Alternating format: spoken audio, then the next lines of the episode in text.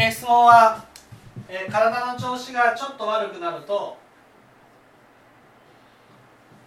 死ぬんじゃないかと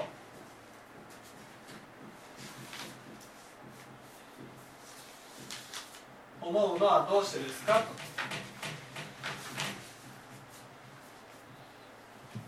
ですね。まず体の調子がね悪くなるっていうことはねその自分の思っているなんていうんですかね当たり前の日常が崩されるんですよ。ね、私たちはいつかは死んでいかないといけないっていうふうに思ってるけど実際のところは今のまんまずっと生きてられるっていうふうに思ってるんです。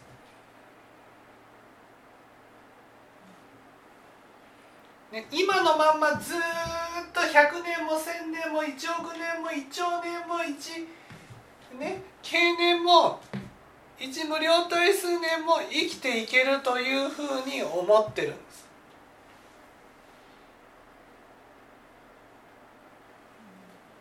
これが私たちの中にある。ね、そう思うのはどうして？そうですね。なんでですかね。今私も思ったんですけど必ず死ぬって分かってるのになんでなんですかね。必ず死ぬっていうふうに思ってるのになんでいつまででも生きてられるというふうに思ってしまうんですか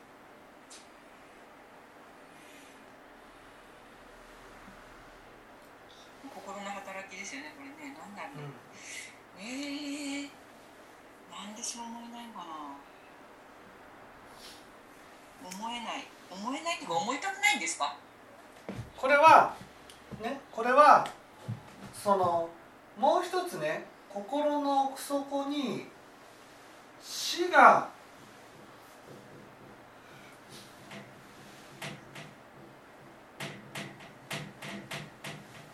不安っていうもう一つ本当の心があるからなんです。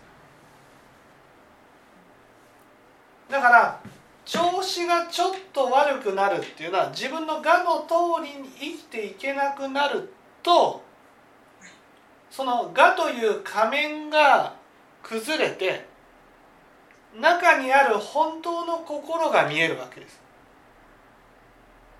本当の心は死ぬっていうことが分かっている自分なんですよ。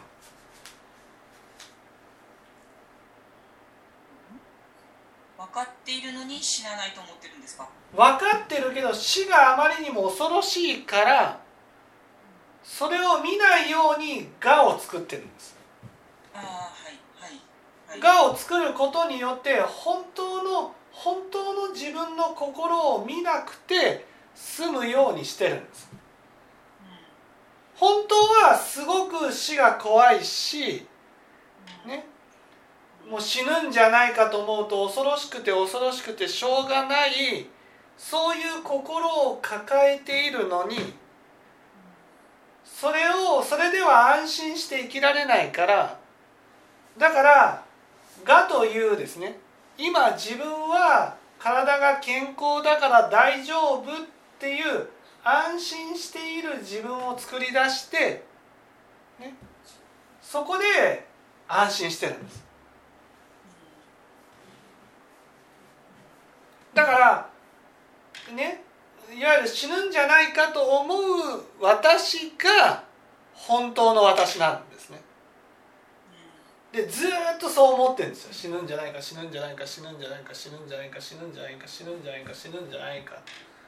こういうふうに思ってるのが本当の私でそれを見ないようにいやでも健康だから大丈夫だっていうふうに安心している仮面をかぶってるんです。仮面をかぶってるからだから本当の自分のことを見なくて済むんです。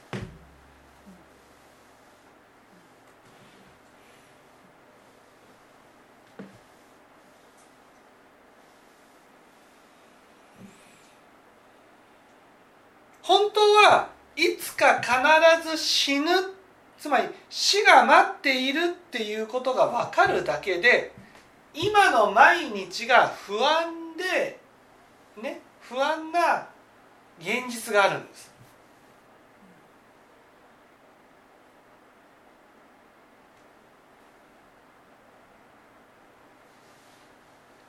でもそれをしなまあ健康だから大丈夫って我を作ることによって安心して見ないようにすることによって毎日を当たり前のように暮らしてるんです。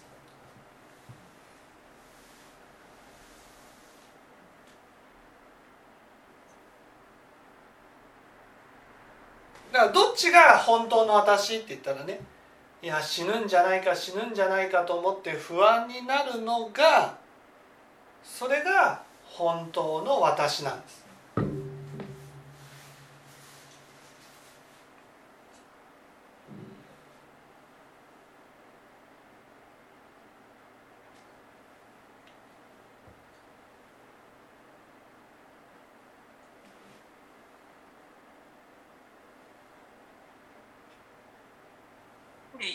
年を取るといろんなことが若いたことができなくなりますよね。はい。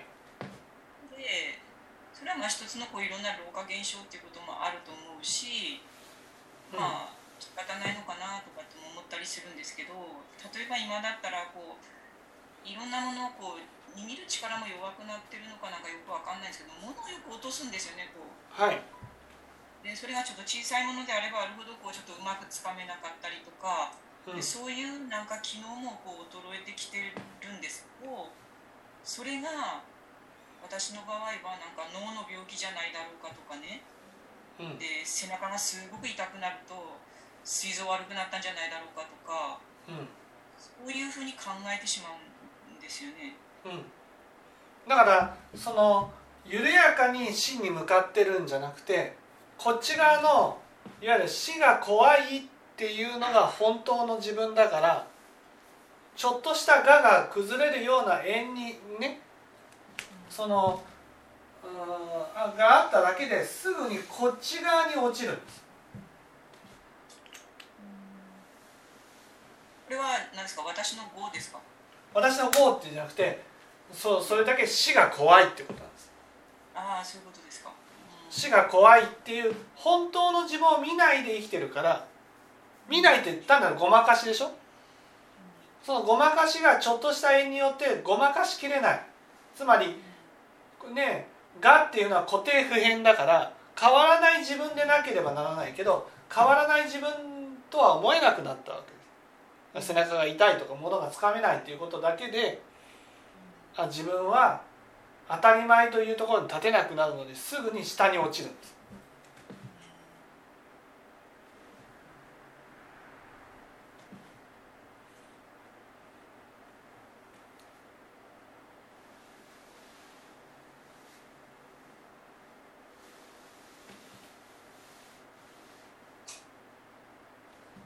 すぐに下に落ちる。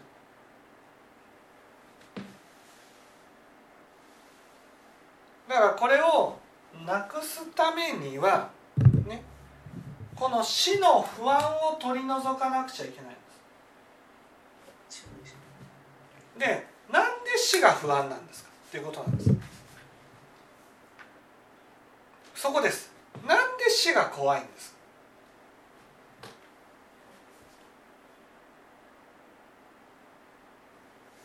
死んだ後がわからないからですか？死んだ後がわからないから怖い。いやわかんないですけど。なんで死が死が怖いんです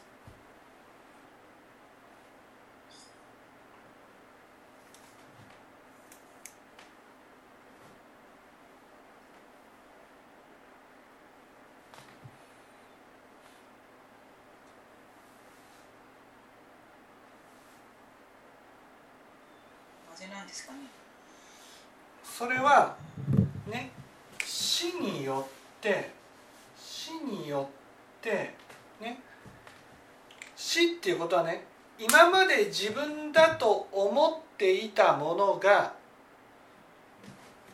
いわゆる崩れてなくなってしまう瞬間なんです。我が崩れるそう我が崩れる我が崩れるとね今まで自分だと思っていなかった本当の自分が見えるんです。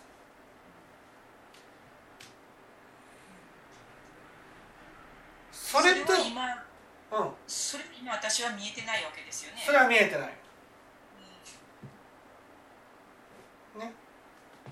それを見るのが怖いってことなんです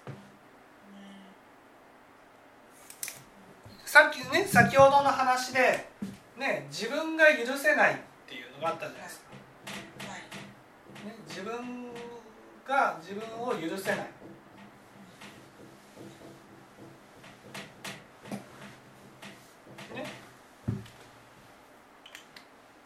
それはなんで許せないかって言ったらねそういう自分と思いたくないわけですよ。そういう自分と思いたくない自分が見せられるってことなんです。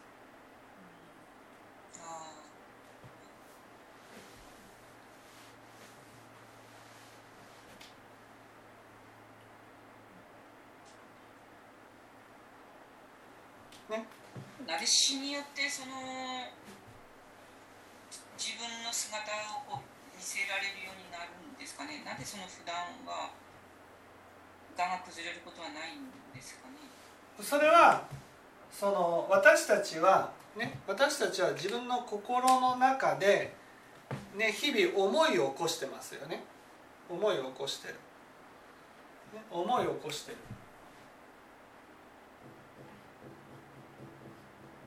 その思いが荒屋敷の中に収まって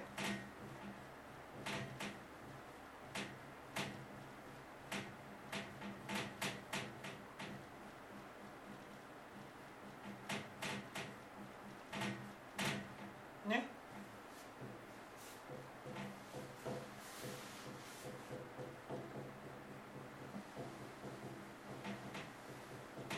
由意識を生み出す。例えばねバカにするっていう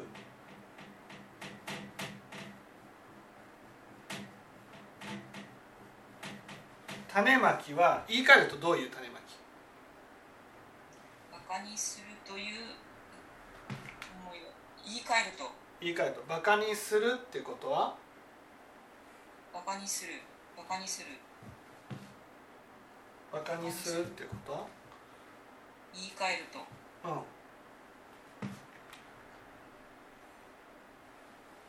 言い換える。死んじゃえってことですか？死んじゃえじゃないです。よ死んじゃえなんて思ってないでしょ。うん思ってない。バカにするってことはねね相手のことを価値がない。無価値だと思ったり無力だと。こういうふうに思ったりすることなんです。そうするとね。そうするとその種まきが荒屋敷の中に収まって有意識で見せられる。そうすると、そうするとうんバカにするそうすると世界が江川さんに対して「あなたは価値がないですよ」と「無力ですよ」って訴えてきてるように感じるってことです。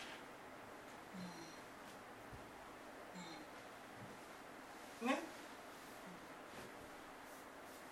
そうすると私たちは自分がバカにしてるから価値がないっていうふうに見てるから価値がないというふうに見られる世界に行くだけなのに価値がないっていうふうに見られるからだから私は価値のない人間だっていうふうに思っちゃうんです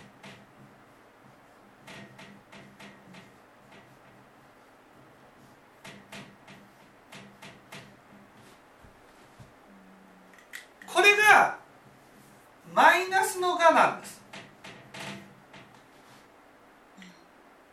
このマイナスの我を否定するために私は価値のある人間だっていうプラスの我を作るんです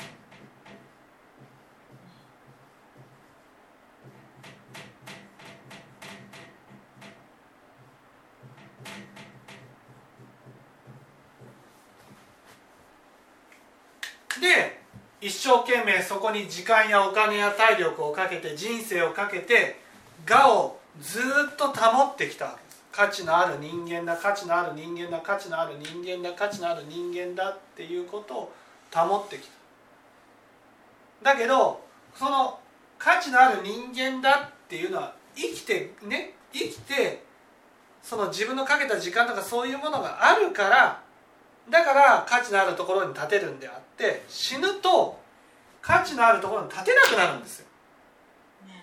だって記憶も全部なくなっちゃうから。ね。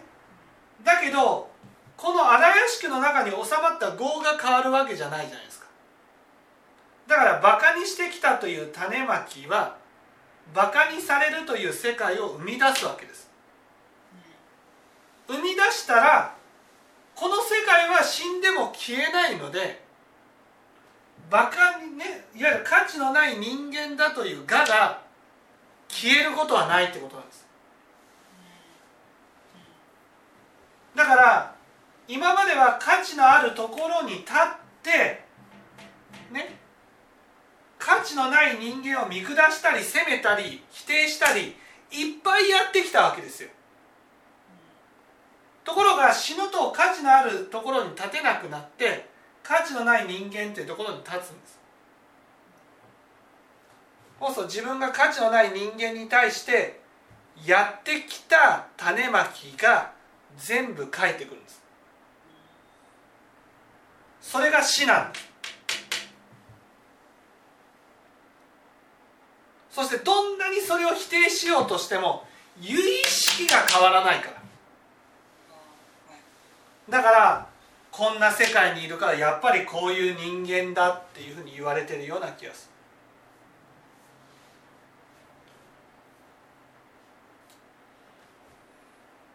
る。だから激しく苦しむんです。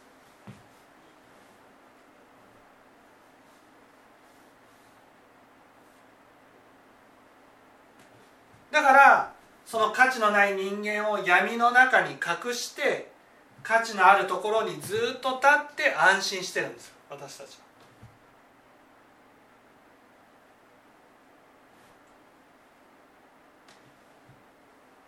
でも死っていうのは死っていうのは自分が価値のある価値のあるっていうね。価値のあるっていうところに立っていた根拠。お母さん聞いてます？価値のあるところに立っていたっていう根拠を全て奪うんです。ね、これが「う」十二因縁のね「う」「小」「老子なんです。ね、う「う」っていうのは自分が価値のあるところに立つための根拠例えば、ね、物忘れがないとか自分は健康だとか自分は仕事がちゃんとできるとかそういうふうに自分の中で自分の価値のあるっていうところに立てたいろんな根拠それそれが「う」っていうことなんです。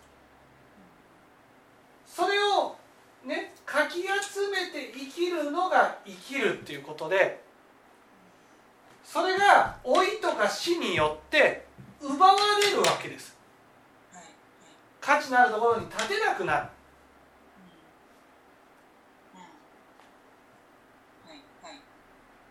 そうすると価値のあるところに立てなくなると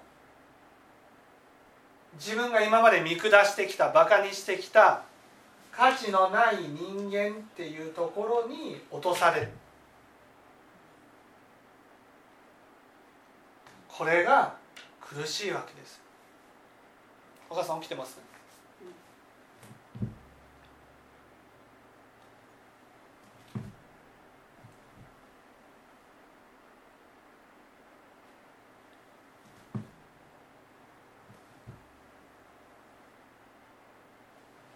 人を差別していた、ね、あの人嫌いとかあの人嫌とかそうやって差別してきた分だけ自分が差別してきた相手の相手に向けたものが自分に跳ね返る。それが死なん。なぜか。それは自分はこんな人間じゃないんだと思っててねすがっていたものを失うから。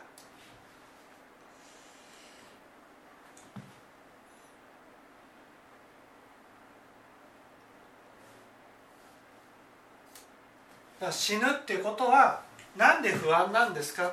死ぬっていうことはね自分は価値のあるところに立って安心して価値のない相手に対してね思ってきたことやってきたこと全て跳ね返ってもう返ってくるから。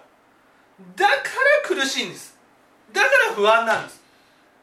自分がもう結果なんて返ってくることなんてないんだと思って自分とは関係ないんだと思ってやってきたことがもう全部跳ね返ってくるんです。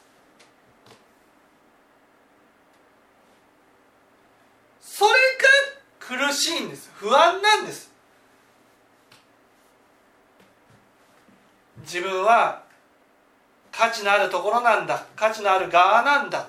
思って相手に対してどんなことを思ってきたか。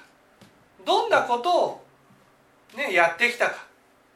口では言わなくても体ではやらなくても心の中でどんなことを思い続けてきたか。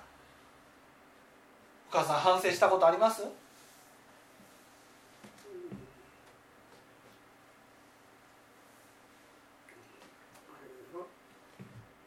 反省したらどうです？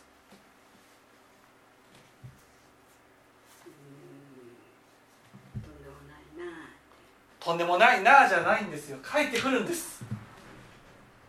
帰ってくるんです。帰ってくることを魂頭は分かってなくても魂は分かってるんです。だから不安なんです。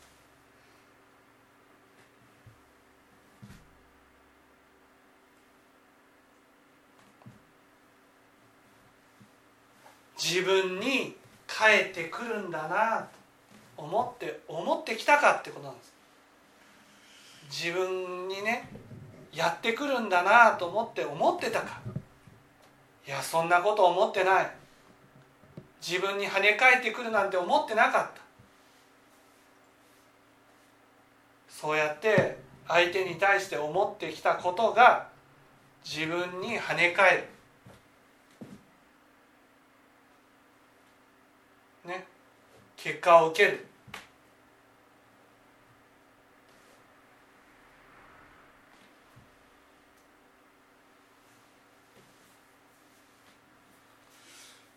母さんが自分は善人だ。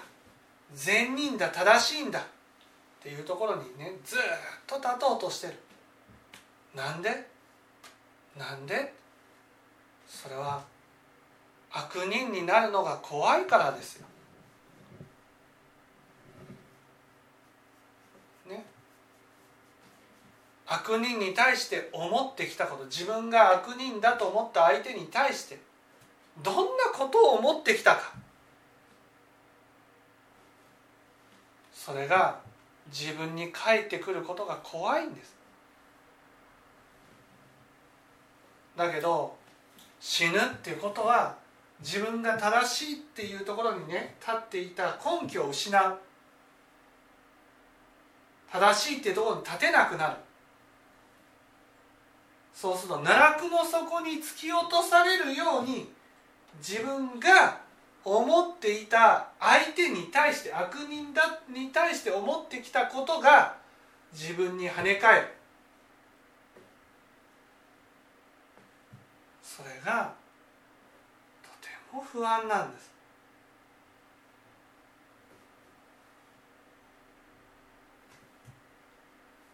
これはね簡単じゃない。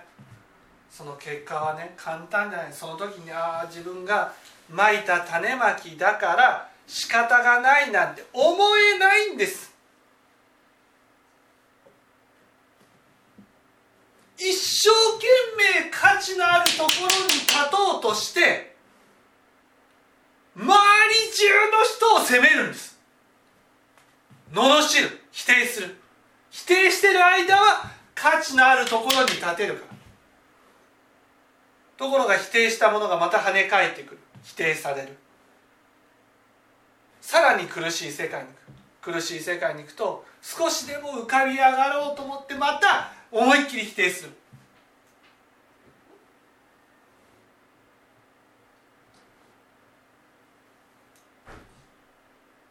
そうやって苦しみ続ける世界に行く。それが五章なんです。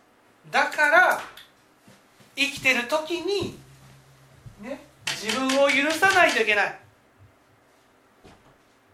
ね、価値のある人間になろうとする努力を捨てて価値のない人間だと思う相手悪人だと思う相手をね許していく。認めていく。そういう努力が必要なんです。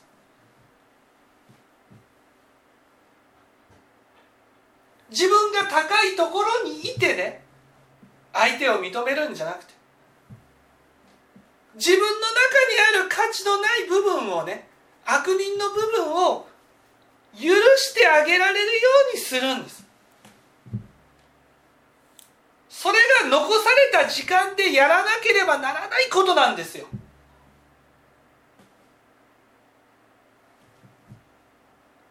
私たちはその分別心によって価値のある人間価値のない人間ってわけでね。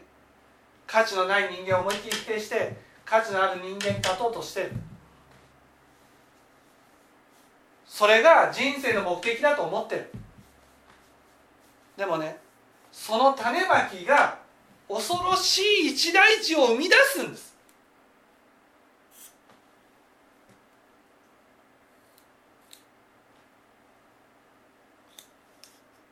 分かっていただけたでしょうか？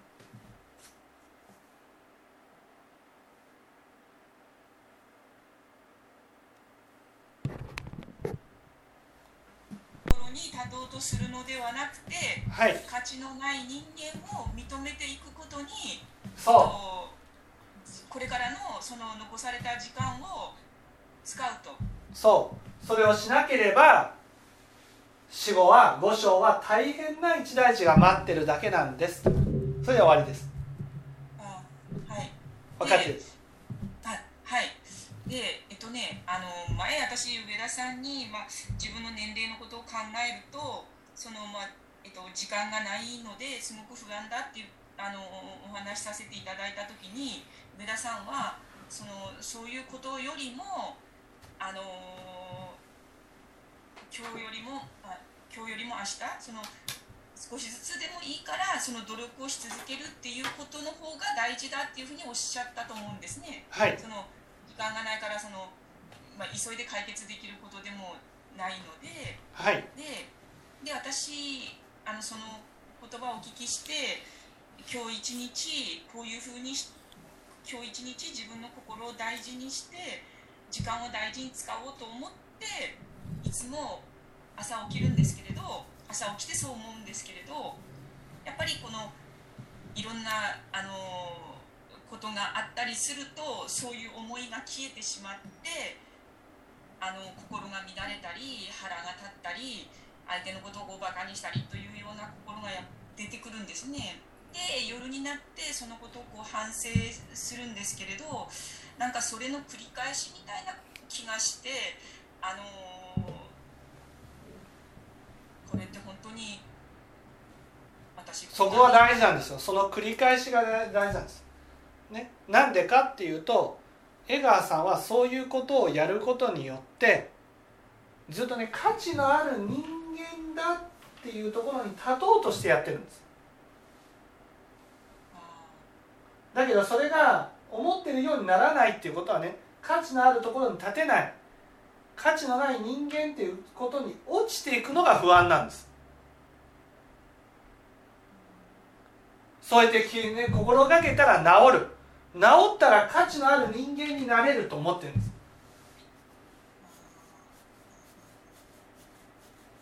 でもそれを繰り返していくと自分って本当に変わらないな変わらないなっていうことは価値のある人間に立てない。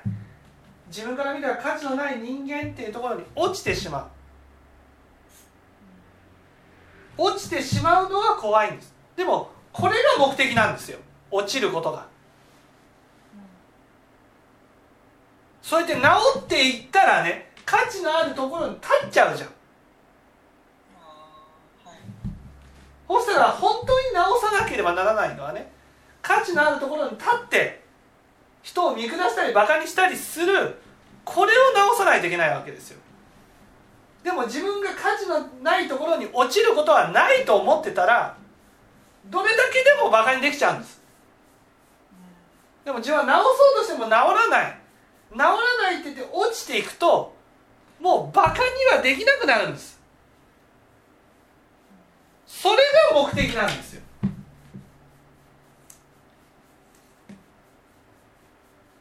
じゃああのまあ時間を大事に使使ってこれからの人生をかけてその直していこうというその朝起きてそういうふうに思ってまた夜反省するっていうことはそれは大事なことではそう大事なことですそれをやって繰り返していくとなかなか変わらない。変わらないっていうことが分かる。ね。そうやってね自分っていうのはなかなか変わらないな。これを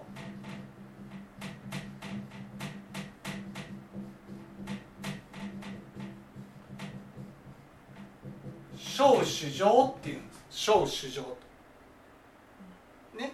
小主情文語名語その時にね反省した時に聴聞するわけですよ。ね。そしたら新人歓義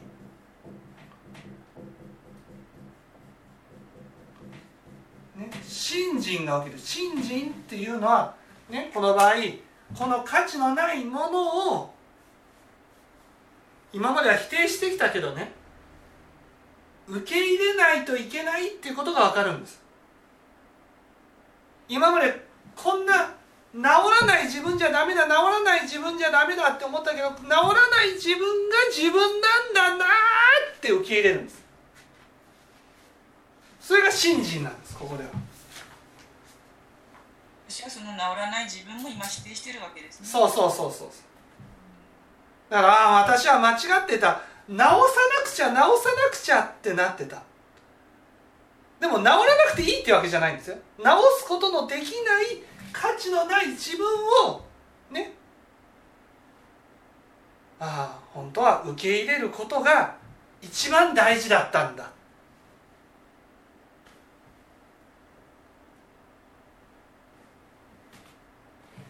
ここで治ってしまったら価値のあるところに立っちゃうんですよ。どうしても。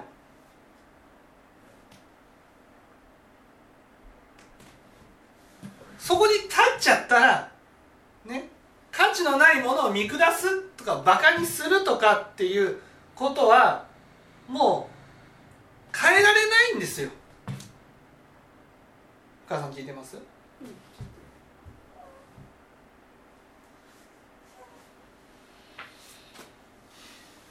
から私たちが求めてるのは価値のある人間になることじゃないんです。価値のない人間をいかに許すかなんです。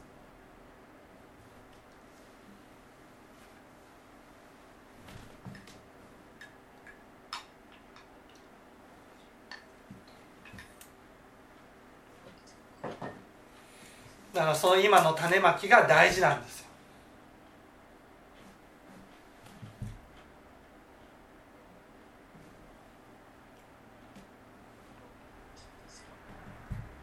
ね。だから苦白道とかで行きつ戻りつ行きつ戻りつって話を聞いてたじゃないですか診断会で。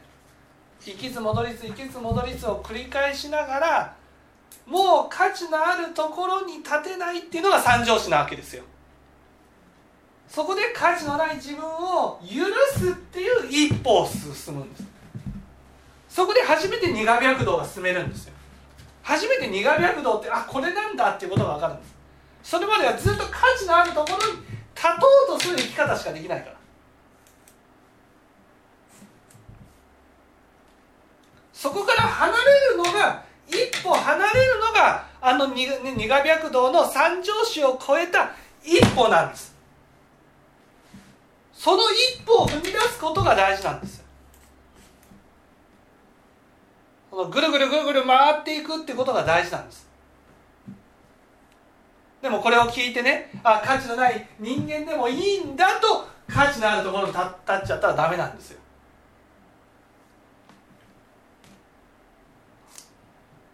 これはなかなか難しい。はい。分かっていただけたでしょう